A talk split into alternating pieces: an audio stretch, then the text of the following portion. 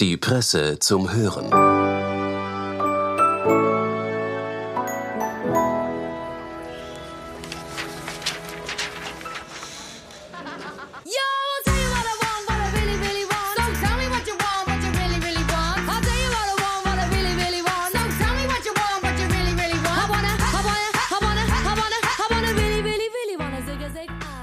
Große Bühnenshows, Superstars und Popphänomene wie die Spice Girls. Herzlich willkommen bei der Presse zum Hören. Autorin Daniela Kahner erinnert sich mit ihrem Text an ein für sie besonderes Jahrzehnt, an die 90er. Genauer gesagt an die Musik der 90er Jahre, glamourös und frech. Und auch wenn Sie jetzt vielleicht schmunzeln, dieses Jahrzehnt hatte doch einiges zu bieten. Viel Vergnügen.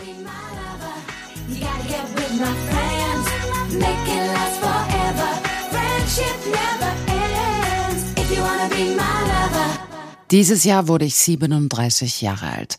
Grundsätzlich fühle ich mich damit immer noch ziemlich jung, in vielen Dingen sogar erschreckend unerfahren, muss aber feststellen, dass es mittlerweile Bereiche gibt, in denen ich erste Alterserscheinungen zeige. Zum Beispiel bin ich jetzt so alt, dass ich aus nostalgischen Gründen die Popsongs aus meiner Teenagerzeit höre und von ihnen ergriffen bin, unabhängig davon, ob sie mir früher gefallen haben oder nicht. Dies ist freilich kein ungewöhnliches Phänomen. Ich habe es früher schon leicht befremdet bei älteren Verwandten und Freunden beobachtet.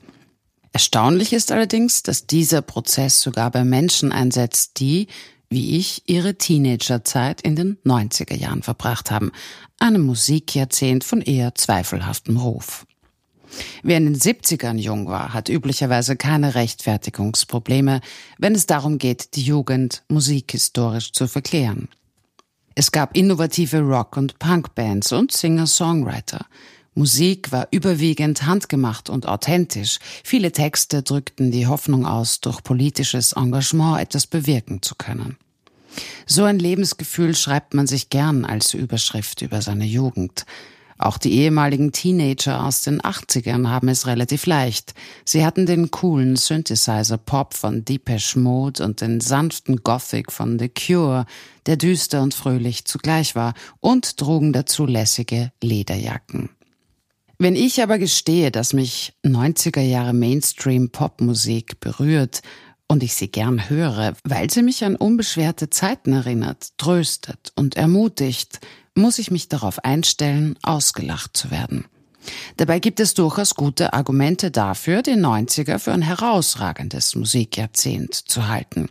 Es gab Popballaden und zeitlose Klassiker wie etwa von Whitney Houston, spektakuläre Bühnenshows und Musikvideos, zum Beispiel von Michael Jackson, und es gab ein Phänomen, das mich bis heute besonders fasziniert, nämlich Girl Groups. Im Jahr 1996 begann von England ausgehend die Weltkarriere der Spice Girls. Ich war damals elf Jahre alt und entdeckte zum ersten Mal meine Neigung dazu, Fan zu sein. Jede Woche las ich vier bis fünf verschiedene Jugendzeitschriften, sammelte Artikel und Interviews in dicken Ordnern und klebte die Wände meines Zimmers bis zum letzten Winkel mit Postern voll.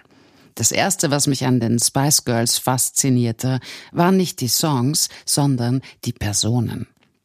Es lässt sich dasselbe Prinzip ablesen, das zuvor schon bei diversen Boygroups erfolgreich war. Auf ein Zeitungsinserat hin waren fünf Quereinsteigerinnen gecastet worden, die jeweils unterschiedliche Rollen verkörperten. Dies führte im Ergebnis zu einem erstaunlich breit gefächerten Identifikationsangebot für ein großes Publikum.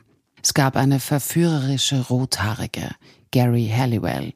Sie war immer meine Favoritin. Eine elegante Dunkelhaarige, Victoria Adams, spätere Beckham. Eine unschuldige Blonde, Emma Bunton. Einen frechen Wildfang mit Lockenkopf, Melanie Brown. Und eine sportliche, die in Jogginghosen und Tanktops, manchmal sogar im Schlapperpulli und fast ungeschminkt auftrat, Melanie Chisholm. Interessanterweise scheint dahinter weniger Berechnung gesteckt zu haben, als man glauben würde. So wies The New York Times am 28. April 2022 in einem ausführlichen Artikel über die Entstehungsgeschichte der Band darauf hin, dass es die Sängerinnen selbst waren, die darauf bestanden hatten, ihre Persönlichkeiten durch unterschiedliche Kleidungsstile zu unterstreichen, während das ursprüngliche Management, das schon nach kurzer Zeit ersetzt wurde, sich ein gleichförmiges Auftreten in identischen Outfits vorgestellt hatte. Zum Glück kam es anders, denn gerade in dieser bunten Zusammensetzung bestand für mich der größte Reiz. Die Spice Girls bildeten glaubhaft einen authentischen Freundeskreis ab. Es berührte mich zuzusehen, wie sie miteinander interagierten, einander auf Fotos umarmten, miteinander lachten, einander bei Interviews scherzhaft ins Wort fielen. So unterschiedlich ihre Rollen ausgestaltet waren. Jede hatte ihren Platz und wurde von den anderen akzeptiert. Es lag ein eigener Zauber darin, wie diese verschiedenen Charaktere bei Konzerten gemeinsam auf der Bühne tanzten, scheinbar wild und durcheinander und sympathisch unstrukturiert. Mel C in Jogginghosen, gleich neben Victoria im Minikleid, wie bei einer spontanen Party ohne Dresscode. Das Schlagwort Girl Power, unter dem die Spice Girls auftraten und vermarktet wurden, hätte es aus meiner Sicht nicht unbedingt gebraucht. Seit meiner frühesten Kindheit hatte ich ständig weibliche Popstars im Fernsehen gesehen, die mit ihrer Kunst Geld verdienten und fand daran nichts Ungewöhnliches. Heute glaube ich, dass der Begriff eher die Kategorie Alter als die Kategorie Geschlecht betonte. Vielleicht sollte Girl Power bedeuten, dass die Sängerinnen sich die Freiheit rausnahmen, auch als Erwachsene etwas Jugendliches, Mädchenhaftes in ihrem Auftreten zu bewahren und sich nicht völlig an das langweilige Grau in Grau anzupassen. Dies spiegelt sich auch in ihren Songtexten und im Gesangsstil wider. Ein Markenzeichen der Band waren schnell gesprochene, kurze Worte und Wiederholungen, die tatsächlich an die Sprache eines vorlauten Mädchens erinnern. So tell me what you want, what you really, really want. I tell you what I want, what I really, really want. Interessanterweise fühlt sich genau das bis heute für mich bestärkend an mich in schwierigen Situationen des Erwachsenenlebens an das Selbstbewusstsein aus der Kindheit zu erinnern und jemanden einfach zu sagen, what I really, really want. Obwohl die Spice Girls immer perfekt gestylt waren, gelang es ihnen, so zu wirken, als wäre ihnen egal, was andere von ihnen dachten. Ihre Bühnenshows schienen nicht perfekt durchchoreografiert, sondern immer ein Element des Zufalls, ein klein wenig Chaos zu beinhalten – als würden die fünf wild durcheinander tanzen. Während die Kamera versuchte, zwei der Frauen einzufangen, lief typischerweise mindestens eine der anderen durchs Bild. Da ihre Bewegungen selten synchron waren, wirkte die Show sympathisch lebendig. Es mag übertrieben sein, wenn mich beim Hören alter Spice Girls Alben der Gedanke befällt, damals sei noch alles in Ordnung gewesen. In einer Hinsicht glaube ich aber tatsächlich, dass es stimmt. Vielleicht war es eine Nachwirkung des HIV-Schocks der 80er Jahre, dass die Popmusik der 90er ganz besonders romantische Balladen aufweist, in denen Sexualität weder ausgeblendet noch trivialisiert, sondern bejahend als Ausdruck liebevoller Vereinigung mit dem Seelenpartner dargestellt wird. In Two Became One singen die Spice Girls zum Streichorchester über die Vorfreude auf das erste Mal mit dem neuen Freund, das von Candlelight and Soul begleitet werden soll und vergessen dabei auch nicht den Safer Sex Hinweis. Put it on, put it on, cause tonight is the night when two became one.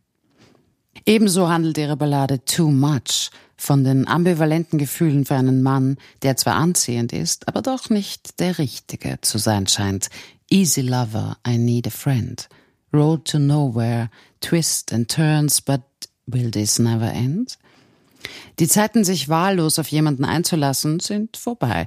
Ohne es erklären zu können, spürt die Ich-Figur, dass er nicht das ist, wonach sie sucht. There's no complication, there's no explanation, it's just a groove in me. Freilich waren die Spice Girls nicht die einzige Girl Group zu jener Zeit. Im deutschen Sprachraum gab es etwa die Gruppe Tic Tac Toe deren Debüt ein halbes Jahr vor dem ersten Hit der Spice Girls erschien, Drei Rapperinnen, die offensiv auftraten und sich in ihren Songs unter anderem über eingebildete Wichtigtuer und illoyale Freundinnen ausließen. Wer einen erwachseneren, melancholischeren Sound bevorzugte, hörte All Saints, die sich musikalisch stärker in Richtung Soul und R&B bewegten. Auch sind Girlgroups keine Erfindung der 90er. Bereits in den 60er Jahren gab es entsprechende Musikprojekte, die sehr erfolgreich waren und deren Texte selbst aus heutiger Sicht erstaunlich aufgeklärt, selbstbestimmt und authentisch klingen. Zum Beispiel sangen The Shirelles in Will You Still Love Me Tomorrow über ambivalente Gefühle im Hinblick auf einen One-Night-Stand. The Shangri-Las erzählten im Jahr 1964 in Leader of the Pack die Geschichte eines Teenager-Mädchens, das sich in den typischen Bad Boy, den Anführer einer Motorradgang, verliebt und deswegen mit den Eltern bricht und sogar von zu Hause abhaut. Die Sprache ist direkter als bei den Spice Girls, aber inhaltlich sind sie auf einer Linie. Dennoch fügten die Spice Girls mit ihrem bunten, lebendigen Auftreten der Musik einen Mehrwert hinzu, der sich von früheren Projekten abhebt. Ob ich mit meiner Begeisterung für die 90er Jahre Girl Groups irgendjemanden überzeugen werde, der 1996 älter war als elf, bleibt fraglich. Umgekehrt möchte ich mich aber gern darauf einlassen. Ich freue mich auf den fernen Tag in 20 Jahren, wenn mir ein Teenager der heutigen Zeit die Schönheit der Musik der 2020er Jahre erklären wird. Vielleicht auch schon früher. Ich bin gespannt.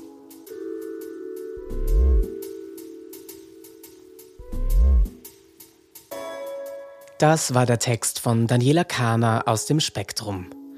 Alle Links dazu finden Sie in den Show Notes.